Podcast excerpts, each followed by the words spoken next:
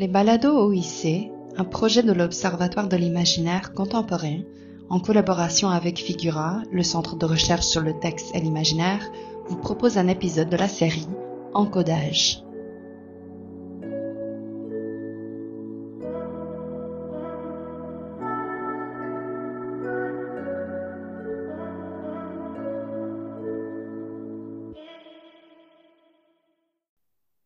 À toutes et à tous et bienvenue au second épisode de la série Encodage des balados OIC. Les épisodes de la série Encodage se veulent un complément aux anthologies Encodage, une lettre thématique composée de contenus provenant de différents sites web de l'écosystème numérique du Centre Figura, du laboratoire NT2 et de l'Observatoire de l'imaginaire contemporain. Le projet des lettres Encodage en est à sa quatrième année. Vous pouvez consulter les anthologies précédentes sur le site de l'OIC à l'adresse oic.ucam.ca sous l'onglet Projet Encodage, ainsi que vous abonner à la lettre thématique mensuelle envoyée à nos abonnés le troisième vendredi de chaque mois, en même temps que la diffusion de l'épisode Encodage des balados OIC. Tout comme les lettres encodage, cette série de balados vise à revaloriser d'anciens contenus de recherche de notre écosystème numérique sur le contemporain vous entendrez des extraits d'enregistrements de conférences, de communications et de tables rondes, auxquels s'ajouteront de nouvelles discussions et des contributions de chercheuses et chercheurs qui poseront un regard actuel sur ces archives. Ce mois-ci, notre thématique, vitesse. Au menu de cet épisode, trois extraits de communication de Mathieu Ligoyette, Catherine Blais et Gérald Préère. Lorsqu'on parle de vitesse, il est souvent question d'accélération, d'un rapport étroit entre le temps écoulé et l'espace parcouru. La vitesse, c'est l'éloge de la modernité, de l'avancement technique et technologique. C'est un symbole d'émancipation, de liberté, associé à la voiture, à la bicyclette, au transport, qui s'oppose à la stagnation, à la torpeur du foyer, de la maison, qui s'oppose à la lenteur des gestes quotidiens. En art et en littérature, représenter la vitesse est un défi. Comment évoquer le mouvement et la vitesse de ce mouvement, cette sensation de dynamisme tant recherchée par les futuristes italiens au début du 20e siècle, par une image ou par une série d'images fixes. Comment capturer la vélocité par la photographie, art considéré encore jusqu'au 20e siècle comme un art mortuaire qui fige les choses. Finalement, en littérature, alors qu'il ne s'agit plus nécessairement de tromper le regard afin de créer un mouvement, est-ce bien par l'accélération de la narration, l'enchaînement des scènes, la fragmentation du récit et les liens étroits tissés entre temps, récit et mémoire que s'opère un sentiment de vitesse chez le lecteur? Les trois extraits rassemblés aujourd'hui réfléchissent à ces questions et poussent plus loin ces réflexions. Le premier extrait que nous entendrons est issu d'une communication intitulée Muscles, posture et vitesse, Flash Gordon et l'institutionnalisation de l'action super-héroïque. C'est une communication qui a été présentée par Mathieu Ligoyette le 18 juin 2016 dans le cadre du colloque Imaginaire, théorie et pratique de la culture populaire contemporaine. Mathieu Ligoyette est critique de cinéma et chargé de cours au Centre d'études asiatiques de l'Université de Montréal, où il enseigne l'anime, le manga et le cinéma japonais. Il est aussi rédacteur en chef de la revue Panorama Cinéma. Sa communication va comme suit. La bande dessinée de super-héros ne pouvait rêver d'un précurseur plus illustre et talentueux qu'Alex Raymond. Elle ne pouvait espérer meilleur anatomiste, quelqu'un qui saisirait et affinerait cette compréhension picturale du corps humain, jusqu'à une forme de perfection à la fois pratique et plastique qui est une influence durable sur de nombreux illustrateurs américains, notamment Joe Kubert, Jack Kirby, Al Williamson, Gil Kane ou Alex Ross. L'influence est bien entendu multiple. Elle dépasse l'héritage strictement pictural de Raymond, un héritage longtemps associé au réalisme de ses figures ou à ses designs fantastiques, et se plante au cœur de la séquentialisation de l'action, de plus en plus fluide, euh, que la BD américaine des années 30 véhicule. C'est ce rapport d'action tendu entre le corps et la case et la planche que je me propose de mieux définir aujourd'hui en ciblant cette relation architectonique à l'espace de la planche de bande dessinée, en exposant notamment un principe qui m'occupe, celui d'écologie séquentielle, inspiré des travaux de Deleuze et Guattari sur la schizoanalyse et l'écosophie, deux concepts que je cherche donc à modeler pour l'étude de la bande dessinée. Donc, avant toute chose, revenons à Alexander Gillespie Raymond, Né en 1909 d'un père ingénieur qui l'encourage à dessiner et qu'il perdra bien jeune, à l'âge de 12 ans. Euh, Raymond est d'abord assistant à la King Feature Syndicate et il y crée en 1934 Flash Gordon, qui demeurera sa création la plus célèbre. L'époque est encore largement au strip humoristique, Mutt and Jeff, Crazy Cat, Happy Hooligan, mais c'était sans compter le désir d'aventure et d'exploration d'un public qui, au gré des récentes progressions technologiques, je rappelle que Lindbergh a traversé l'Atlantique en 1927, en désire davantage, plus de paysages, plus d'exotisme, plus de vitesse, plus de monde imaginaire en fait. Euh, c'était ce que professait aussi au niveau de la vitesse Marinetti, père du futurisme, quand il s'écriait à la vue des automobiles que l'univers s'était enrichi d'une beauté nouvelle, la beauté de la vitesse. Donc, voici la première planche dominicale de Flash Gordon. On y apprend que la Terre est condamnée parce qu'une planète file à toute vitesse sur sa trajectoire, que Flash est un grand athlète de polo, diplômé de Yale, et que son avion transcontinental est heurté par une météorite. Seuls survivent à bord de l'avion Flash et Dale Arden, une jeune femme qui se trouvait à bord et qui deviendra la promise du héros. Par le plus heureux des hasards, il rencontre le docteur Zarkov, savant un peu fou, qui travaille sur une fusée qu'il compte lancer sur la planète inconnue pour la faire dévier de sa trajectoire, 60 ans avant Armageddon. La fusée s'écrasera le dimanche suivant sur la planète Mongo, apparaîtra au troisième strip l'empereur Ming et au quatrième sa fille, la princesse Aura, follement amoureuse de Flash Gordon et encore plus follement jalouse de sa promise, la terrienne Dale Arden. Donc des personnages et des empires s'ajouteront à la prémisse, mais la direction, la motivation et les règles de causalité dramatique demeureront les mêmes. Flash fuit les foudres de l'empereur Ming, vient au secours de Dale à moult reprises et tente hebdomadairement de sauver le plus de vies possible sur son passage, qu'elles soient humaines ou extraterrestres. Mais qu'est-ce qui qualifie en fait, qu'est-ce qui vient déterminer la nature de Flash Gordon? Euh, et du Flash Gordon dans l'Extreme Est-ce que c'est sa seule allure? Est-ce que c'est son paysage ontologique à mi-chemin entre la fantasy et la science-fiction? Euh, moins que l'assemblage sémantique qu'il constitue, c'est vraiment l'action qui vient définir le Flash Gordon de Raymond, en ce sens qu'il s'agit d'un héros d'action qui agit sur le monde en faisant action. Coup de poing, prise de catch, coup de feu mais il s'agit surtout d'un héros d'action dont l'action elle-même est illustrée par des postures changeantes et malléables de son corps. Flash Gordon est une figure hautement acrobatique, qui s'appuie constamment sur d'autres formes et d'autres espaces pour leur faire une, prise de lutte et les renverser, au sens propre comme au figuré. C'est ce qui m'amène à, la, schizoanalyse et au machinisme de Deleuze et Guattari.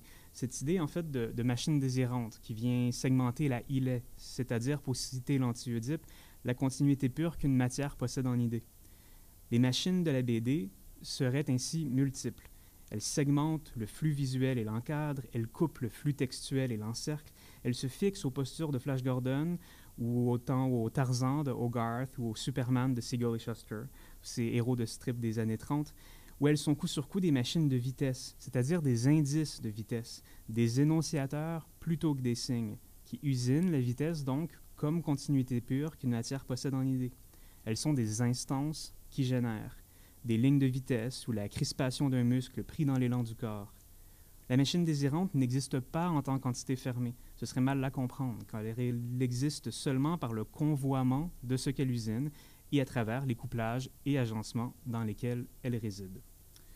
C'est pourquoi il est important de les qualifier comme des énonciateurs et non comme des signes. C'est toute la différence méthodologique entre percevoir des machines comme des singularités qui prélèvent et usinent leurs besognes des flux illémorphiques, et non comme des constructions ou des structures d'ascendance langagère ou syntaxique.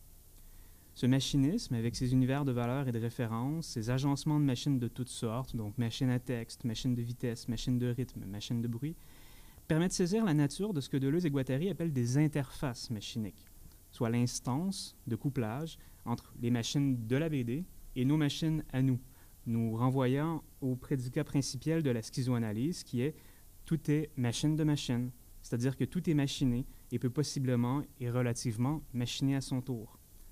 Autrement dit, le recours à la schizoanalyse pour aborder la bande dessinée est une approche qui cherche à considérer les éléments de la planche non pas comme une construction sémiotique, mais comme un espace écosophique, c'est-à-dire un espace un, espace graphique, hein, si l'on y tient, mais un espace tout de même qui vient avec tout ce que la notion d'espace écosophique peut bien impliquer. L'écosophie, pour le rappeler brièvement, est au carrefour de, trois paradigmes qu'avait défini Guattari dans son essai Les trois écologies. Donc l'écosophie, c'est à la fois des agencements sociaux, des agencements psychiques et des agencements écologiques, euh, au sens de la logique d'un écosystème plutôt qu'au sens euh, biologique de l'écologie. Ce n'est pas très loin non plus de ce que le lexicographe Alain Héré euh, avait écrit dans son Spectre de la bande en 1976, quand il dit considérer la BD comme une, je cite, parfaite technique libidinale. Il poursuit Fonction fallacieuse, un contour, des courbes parfois fermées, des contrastes de surface, lignes, valeurs, couleurs, pistes, marques brisées, invoquant le chasseur toujours dévoyé, les oppositions vide, plein, ouvert, fermé, fond, réserve, blanc, taché, créent les conditions d'une mécanique mentale. Mécanique mentale, ajouterons-nous, du fait que la bande dessinée canalise les désirs par le biais d'intensités graphiques, scripturales et parfois chromatiques, qui favorisent la création, ou sinon le coup de sonde, d'une mécanique de lecture, répondant de l'intelligibilité des bandes séquencées, instituant une logique de lecture qui repose sur un effet d'entraînement où des formes et des lignes font office donc d'interface machinique. En d'autres mots, mécanique il y a dans ce qui est à l'œuvre dans une page de bande dessinée. Une mécanique désirante, donc de machine de machine, qui usine des flux de désir, toutes sortes de machines que nous actionnons, s'agençant moins en une logique extensive de lecture des signes qu'à la manière intensive d'une logique du regard. Les éléments dits du langage de la BD, donc les gouttières, les phylactères, les récitatifs, les onomatopées, les, les éléments diégétiques, les éléments narratifs, tout ce que l'œil donne en fait à voir directement et matériellement est machine, fruit d'une machine qui est à son tour machine de machine, usinant au fond les flux libidinaux non pas d'une pensée créatrice, celle de l'auteur, car elle est elle-même un agencement d'une multiplicité de machines, mais bien les flux infinis, cette matière en guillemets, conduite. Donc, flux de vitesse, par exemple, dans le comic book américain de la fin des années 30 et 40, euh, dans les strips de Flash Gordon aussi, mais aussi donc des flux de couleurs, des flux de saturation, de relief ou de texture, de son, de musique, de force, de pénétration, d'évitement. Alors, revenons à Flash Gordon et observons ce que cette schizoanalyse nous dit de l'écosophie des machines de la BD d'Alex Raymond. Donc, une première observation. Flash saute si rapidement d'un lieu à l'autre que de nombreux espaces se chevauchent au sein d'un même strip, ne lésinant jamais sur le parallélisme des actions ou sur leur précipitation. Ces bandes présentent un fourmillement d'indices de vitesse qui, d'un lieu à l'autre et à l'intérieur d'une même bande, parviennent à induire une impression de mouvement brusque. Donc, il faut porter une attention particulière aux environnements et décors de la planète Mongo dans cette diapo et observer la manière dont les personnages en fait habitent ces espaces. Est-ce qu'ils volent? Est-ce qu'ils s'accroupissent? Est-ce qu'ils courent? Les postures changent, s'adaptent à l'espace et à la case et développent leur propre écologique. L'action s'y mêle et fait débouler les péripéties de lieu en lieu, donnant à voir les rêveries d'un auteur consacré à trouver pour ses personnages les plus beaux théâtres de guerre. Mais cette logique qui relie le corps à l'espace n'est pas productive dès les débuts du strip. En fait, on ne peut pas oublier que ces machines écosophiques de Raymond ont été usinées sur la logique du strip journalier, donc d'une seule bande horizontale, unique, composée de 3 à 5 cases. Donc, le premier strip paraît le dimanche 7 janvier 34 et cette logique horizontale va perdurer et ne sera remise en question qu'une demi-année plus tard, à partir du mois de juillet, lorsqu'entre en scène les Hawkmen du Seigneur Vultan et aussi la toute première case verticale du strip de Flash Gordon. Donc auparavant, la bande contraignait sur la longitude de la narration chez Raymond, c'est-à-dire que l'auteur privilégiait naturellement des échelles moyennes où le corps en entier est le plus souvent visible. Faut dire que Raymond a une obsession pour le corps plein, pour le corps complètement articulé, anatomisé. Il n'y a pas d'approximation anatomique chez lui, c'est même tout le contraire, car c'est le paysage graphique, celui à l'intérieur de la case comme la case en elle-même, qui se fixe aux postures et à l'espace qui occupe le corps. C'est donc sur ces corps que se fixent et se couplent les machines de Bailey Raymond, celles qui usinent l'action, l'impression de vitesse, de distance, tout le régime énonciatif qu'il insuffle alors à la bande dessinée et qu'il tire du dessin d'observation. Donc, euh, cette vitesse héroïque, cette vitesse machinée, comme continuité pure qu'une matière possède en idée, apparaît principalement au lecteur par deux types d'interfaces machiniques, soit la posture, mais aussi l'ellipse, qui crée cette succession d'immobilisations séquencées par le biais de la gouttière qui provoque constamment des raccourcis visuels et temporels. Mais reste à voir comment Raymond va dompter la gouttière. Donc on voit bien dans cette planche du 12 août 34 comment le cadre se concentre sur le corps de Flash. Comment il en fait l'élément central de sa cohérence graphique, élément tellement central qu'il a toujours peur de le couper, comme s'il risquait de perdre d'une case à l'autre l'attention d'un lecteur désorienté. À la cinquième case, remarquez bien la posture de Flash, qui est plus évoluée qu'au début du strip, à cause de, l'oblique en fait que Raymond vient tracer dans l'espace. Mais remarquez surtout ses deux pieds, son torse cabré vers l'avant. Il y a une vraie tension ici. Hein. tout est dans les ressorts en forme de jambes, dans le bras droit bien crispé qui induit la détermination du mouvement. Mais aussi dans cette tension, en fait, qui provient de l'alternance entre les deux espaces distincts de la course-poursuite, comme dans un montage parallèle chez Griffith, où le rythme de la coupe crée l'impression de poursuite par un effet d'inertie qui permet au mouvement de se poursuivre à l'extérieur du plan, créant ici des, trajectoires à partir d'un unique point de convergence, qui est celui, dans le cas de Griffith, de l'énonciation.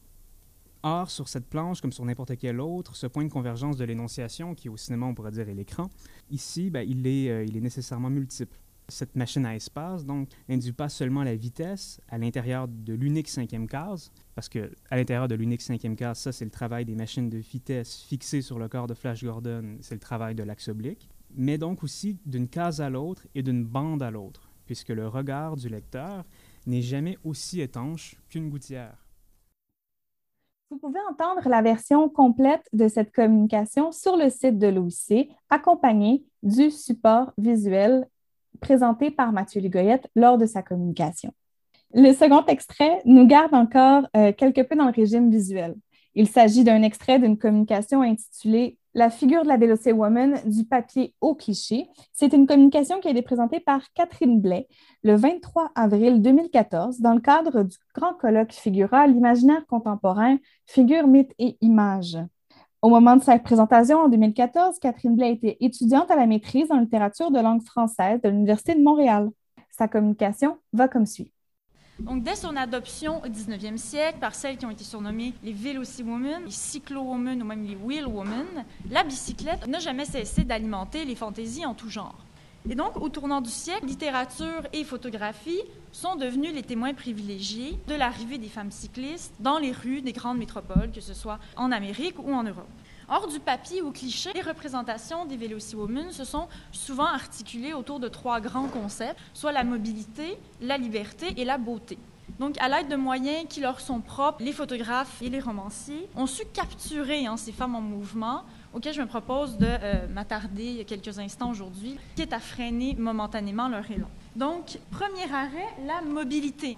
Comme la locomotive avant elle, la bicyclette fascine d'abord pour sa vitesse pour le sentiment d'ivresse et de vertige qu'elle procure à ses propriétaires. Donc, c'est un aspect qui va particulièrement intéresser Maurice Leblanc dans un petit ouvrage qu'il fait paraître en 1898 euh, qui s'intitule Voici des ailes. Dans ce roman sportif, l'auteur associe non seulement la bicyclette à l'amour libre, mais il fait également l'éloge de ce qu'il appelle son admirable roulement. Je cite Ils allaient, ils allaient, la folie du mouvement les exaltait. Ils se sentaient des êtres surnaturels, doués de moyens nouveaux et de pouvoirs inconnus, des espèces d'oiseaux dont les ailes rasaient la terre et dont la tête ardente planait jusqu'au ciel. Donc, comme nous l'indique le titre, la bicyclette, en fait, la promenade à bicyclette, est bien souvent comparée dans l'œuvre au vol d'un oiseau. C'est un, phénomène qu'on va remarquer également dans les publicités de l'époque, puisque les femmes sont souvent représentées avec des ailes. Donc, vous avez deux exemples ici, Cycle brillant et Anon Cycle. Donc, vous avez des anges et des femmes ailées. La bicyclette se présente comme un véritable remède à la lenteur, c'est-à-dire qu'elle transforme considérablement les rapports que les êtres entretiennent avec le temps. Le temps fuyait comme un songe, ils fuyaient avec lui, et chacun de leurs efforts s'effectuait aussi aisément que s'égrènent les secondes dans la fuite du temps. Or, cette question du temps, comme la question du mouvement, elle est essentielle en photographie, qui procède par définition à la captation d'un instant. À ses débuts, l'image photographique, comme on le sait, était surtout associée à la mort, puisqu'on disait qu'elle pétrifiait le réel, qu'elle conférait à ses sujets une certaine raideur, une certaine immobilité. Or, au contraire, la bicyclette, en raison de son mouvement, a surtout été associée à la vie, que nous dit aussi euh, Maurice Leblanc. C'était une vie incomparable, une vie d'allégresse et d'enthousiasme. Même avec le développement de l'instantané à la fin du 19e siècle, l'image semble avoir gardé une espèce de fixité constitutive. Donc, dans cette photo qui a été prise par euh, Alice Austin en 1892, donc on voit justement des vélocimomies dont le mouvement a été arrêté par la photographie. Hein. le mouvement a été capté sur le vif. Vous voyez la, la qui est sur le côté. Hein. il y a un flou de bouger. Hein. donc la, la photo était vraiment prise dans l'action. Donc, ça se contente vraiment, la photo, d'enregistrer une action. Plutôt que de nous communiquer une vision d'ensemble, comme le dit Paul Edwards, ça donne à voir un mouvement qui est suspendu dans le temps.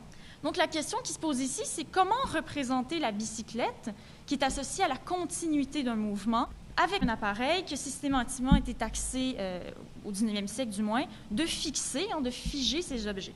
Donc, euh, les photographies qui mettent en scène des Women, comme c'est souvent le cas à l'époque, vont souvent se contenter de leur faire prendre la pause à côté de leur machine.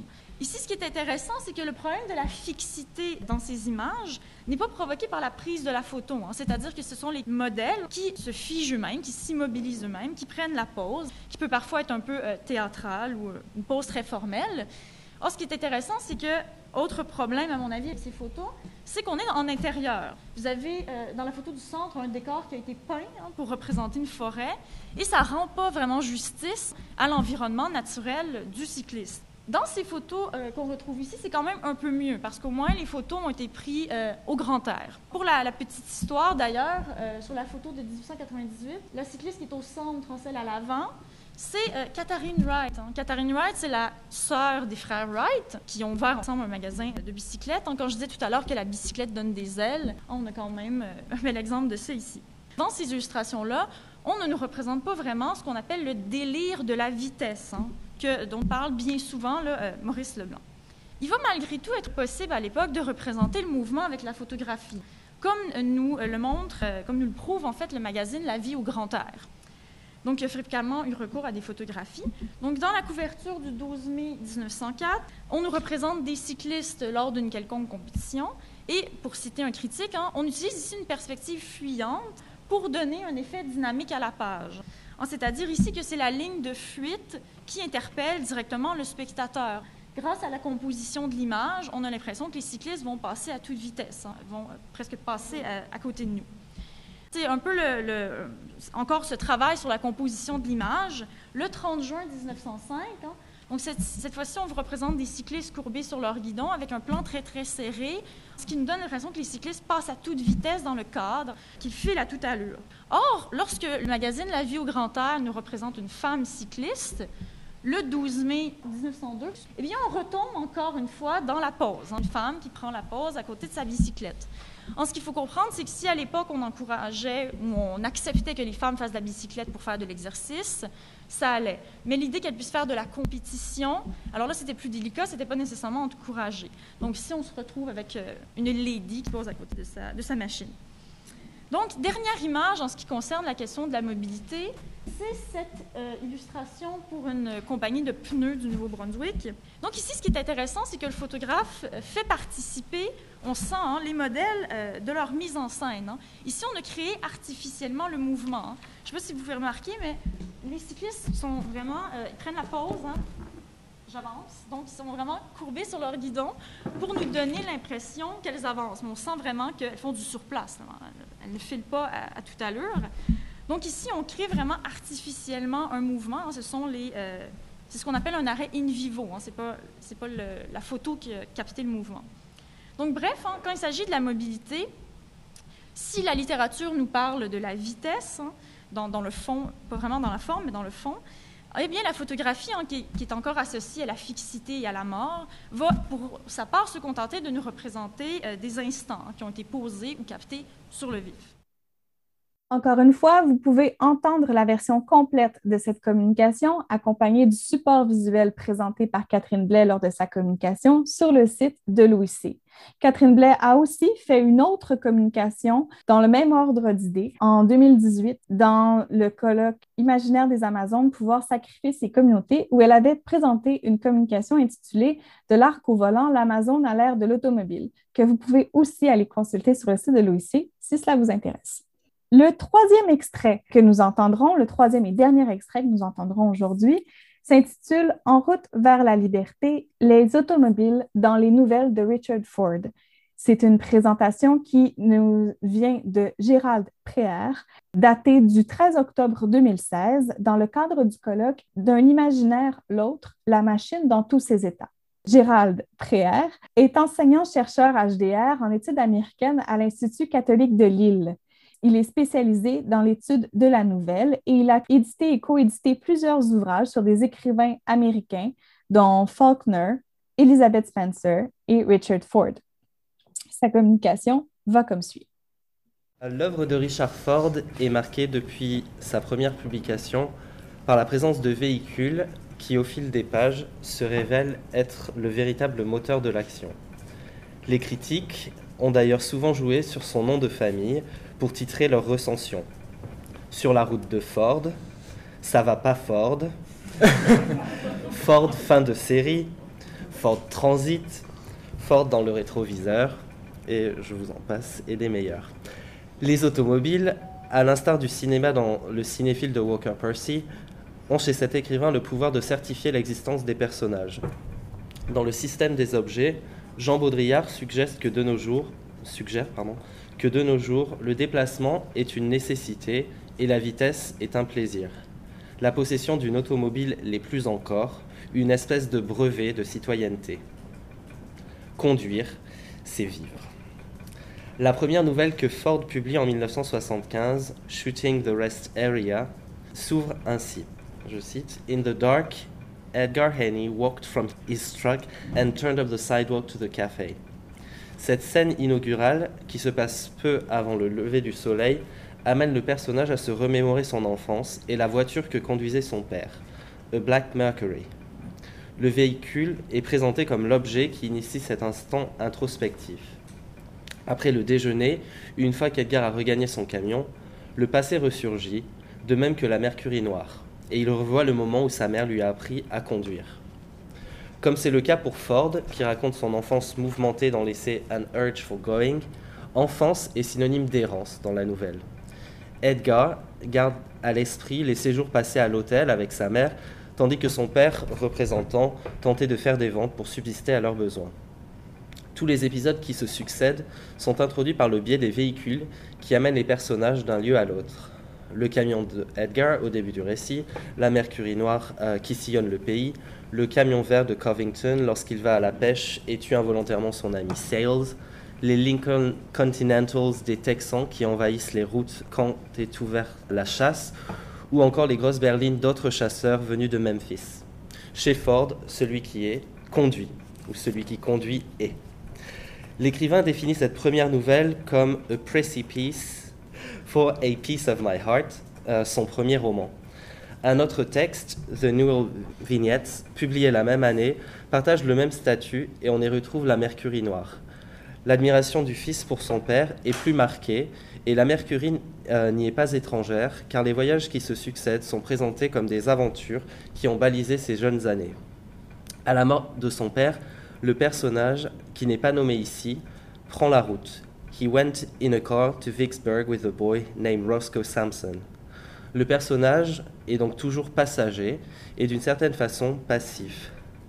À l'occasion de la virée avec Roscoe, il est même spectateur, pour ne pas dire voyeur, quand il accompagne son ami dans un bordel avant de pénétrer avec lui dans la chambre d'une femme qui les accepte, faute d'avoir mieux à faire, leur dit-elle. Mais le personnage anonyme ne fait rien, il observe. He sat in the chair at the end of the bed while Roscoe Sampson did. L'épisode se termine au moment où l'acte sexuel a été commencé, et les dernières vignettes, plutôt que d'explorer l'après, reviennent sur le passé. Le père est à nouveau sur la route et le fils découvre de nouvelles vies et villes. Jackson, Mississippi, est un nain qui joue à la fois dans des films et au cirque. La Nouvelle-Orléans et un acteur de film pornographique qu'il n'est pas capable d'identifier comme tel. Le voyage dans le passé n'est pas étranger aux idées qu'avance Baudrillard à nouveau dans Amérique, quand il définit la vitesse comme, je le cite, effaçant le sol et les références territoriales, puisqu'elle remonte le cours du temps pour l'annuler. La vitesse crée un espace initiatique qui peut impliquer la mort et dont la seule règle est d'effacer les traces. La structure de la nouvelle montre bien ce désir d'annuler le temps, de faire revivre le père par le truchement du souvenir. Pourtant, on est tenté de déceler également, à la suite de Baudrillard, que, je le cite, peut-être cette fascination de la vitesse n'est-elle que celle du vide, alors qu'il n'y a de séduction que du secret. Pris dans la vitesse de ses analepses, le personnage de Ford ne perce pas les mystères du passé. Il en voit la surface, mais continue d'en ignorer les profondeurs. Dans plusieurs de ses essais autobiographiques, Ford se souvient de ses jeunes années sur la route, accompagnant ses parents pour suivre son père qui était, comme le père qui figure dans ses premières nouvelles, représentant. La route et le voyage occupent de la même manière une grande place dans ses œuvres. Mathieu Flonneau, dans son ouvrage Les cultures du volant, 20e et 21e siècle, indique, je le cite, que dès son premier élan, ou presque, l'automobile a atteint ce qu'en astronomie l'on appellerait la vitesse de libération, soit un arrachement durable à la pesanteur. Cette vitesse de libération est au cœur des deux nouvelles dont je vais traiter dans Rock Springs, comme le suggère l'intrigue de la nouvelle éponyme qui décrit un couple dont l'homme vient de voler une voiture et entrevoit la possibilité d'un nouveau départ grâce à cet engin. La plupart des nouvelles mettent également en scène des trajets en voiture qui ont des allures de voyage initiatique et amènent de profonds changements dans l'univers des personnages. Donc, euh, il sera donc intéressant ici de voir par quel biais l'automobile permet aux personnages de fuir l'ennui du quotidien en renforçant l'absence d'ancrage dans un lieu précis. Uh, the personal freedom and mobility offered by the car offset the need for a large house with many rooms into which one could escape and seek privacy. L'automobile favorise un mouvement vers l'extérieur tout en générant un voyage vers l'intérieur. En terminant, je vous invite à consulter la lettre thématique encodage de ce mois-ci dans votre boîte courriel ou disponible sur le site de l'OIC d'ici peu. Vous y trouverez plusieurs articles à découvrir sur le thème de la vitesse. Un article de Stéphanie Parent, le manuscrit Les champs magnétiques dans les Bretons et Philippe Soupeau, le paradoxe de l'écriture automatique. Sur le site du VNT2, une fiche du répertoire sur l'œuvre de Grégory Chatonsky, La vitesse du silence. Dans la collection du répertoire archivé le présent, un article de Sophie Hort intitulé Éloge du régulateur de vitesse SIPS Plays Farming Simulator 17. Et finalement, un texte de Hector Ruiz sur Opuscule intitulé Descente. Le mois prochain, Encodage vous présentera un épisode tout spécial marquant les 20 ans de Figura et des 20 ans du 11 septembre, un épisode sur les imaginaires de la fin.